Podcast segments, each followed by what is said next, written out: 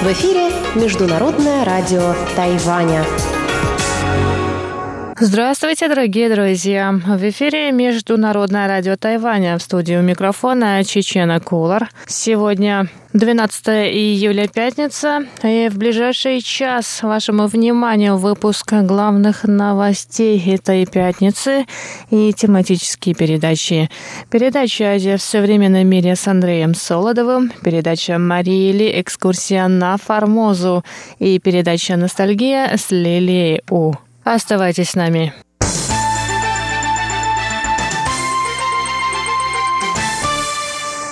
Итак, мы начинаем выпуск главных новостей этой пятницы. Президент Китайской республики Тайвань Цай Инвэнь прибыла 11 июля в Нью-Йорк, где она посетила представительство Тайваня в этом городе. В Нью-Йорке Цай остановилась на пути в Гаити, после чего она посетит другие страны-союзницы Тайваня в Карибском регионе – Сент-Винсент и Гренадины, Сен-Люсию и Сент-Китс и Невис. На пресс-конференции в тайваньском представительстве Цай Инвэнь ответила на вопросы журналистов. По ее словам, дипломатические отношения Тайваня с другими странами развиваются в позитивном русле.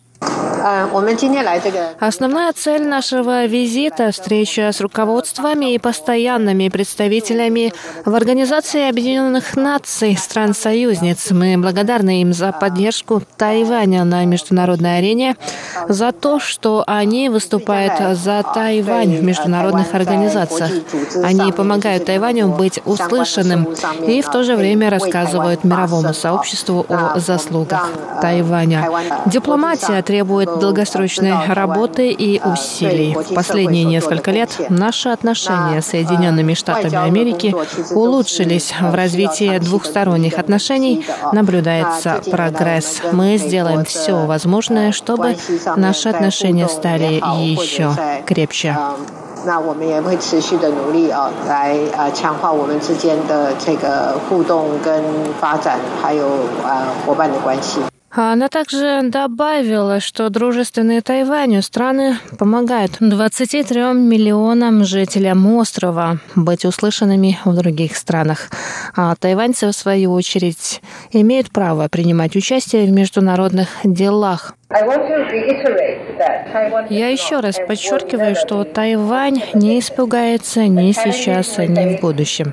Все трудности лишь укрепляют в нас желание стать полноценным членом мирового сообщества. 23 миллиона жителей Тайваня имеют право участвовать в мировых событиях.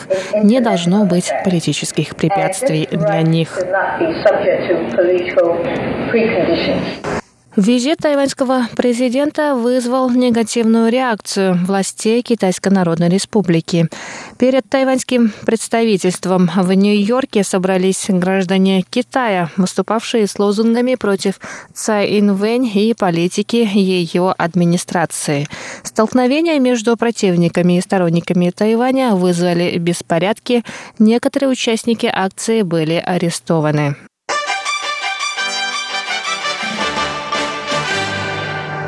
Депутаты законодательного юаня Китайской республики Тайвань, члены Ассоциации дружбы парламентов Тайваня и Европы Цай Шиин, Ю Мэйню, Чен Манли и У Кунь Юй прибыли 10 июля с официальным визитом в Брюссель. В столице Бельгии они встретились с группой Европарламента, выступающей в поддержку Тайваня.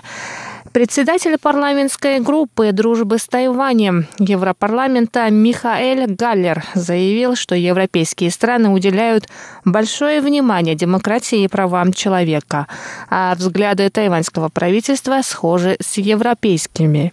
Депутаты тайваньского парламента поблагодарили Европарламент за приглашение супруги тайваньского правозащитника Ли Минже выступить с речью.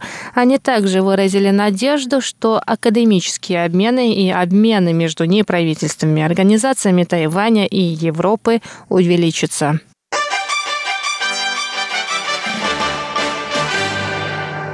Совет по делам материкового Китая Китайской республики Тайвань выступил в защиту законопроекта о китайских агентах. Согласно законопроекту, гражданам Тайваня запрещается участвовать в пропагандистских мероприятиях, которые могут угрожать национальной безопасности и общественной стабильности. Граждане Тайваня также не смогут принимать участие во встречах, связанных с организациями Коммунистической партии Китая, а также публиковать резолюции и другие заявления, которые угрожают национальной безопасности. Заместитель руководителя Совета по делам материкового Китая Цю Чуйджен заявил, что КПК усилила информационную атаку в январе этого года. Тогда председатель КПК Си Цзиньпин озвучил принципы, по которым Китай будет строить отношения с Тайванем и которые приведут к объединению. По словам Цю, Пекин воспользовался открытостью тайваньского общества и свободой слова на острове острове для политической пропаганды. Ранее президент Тайваня Цай Инвэнь заявляла, что этот законопроект станет главным с началом новой сессии тайваньского парламента, которая начнется в сентябре. Бюро национальной безопасности, в свою очередь, призвало граждан Тайваня относиться с осторожностью к информации, содержащей пропаганду. Это было сделано после того, как 9 июля десятки тайваньских онлайн-медиа опубликовали статью Китая Китайского комитета по делам Тайваня.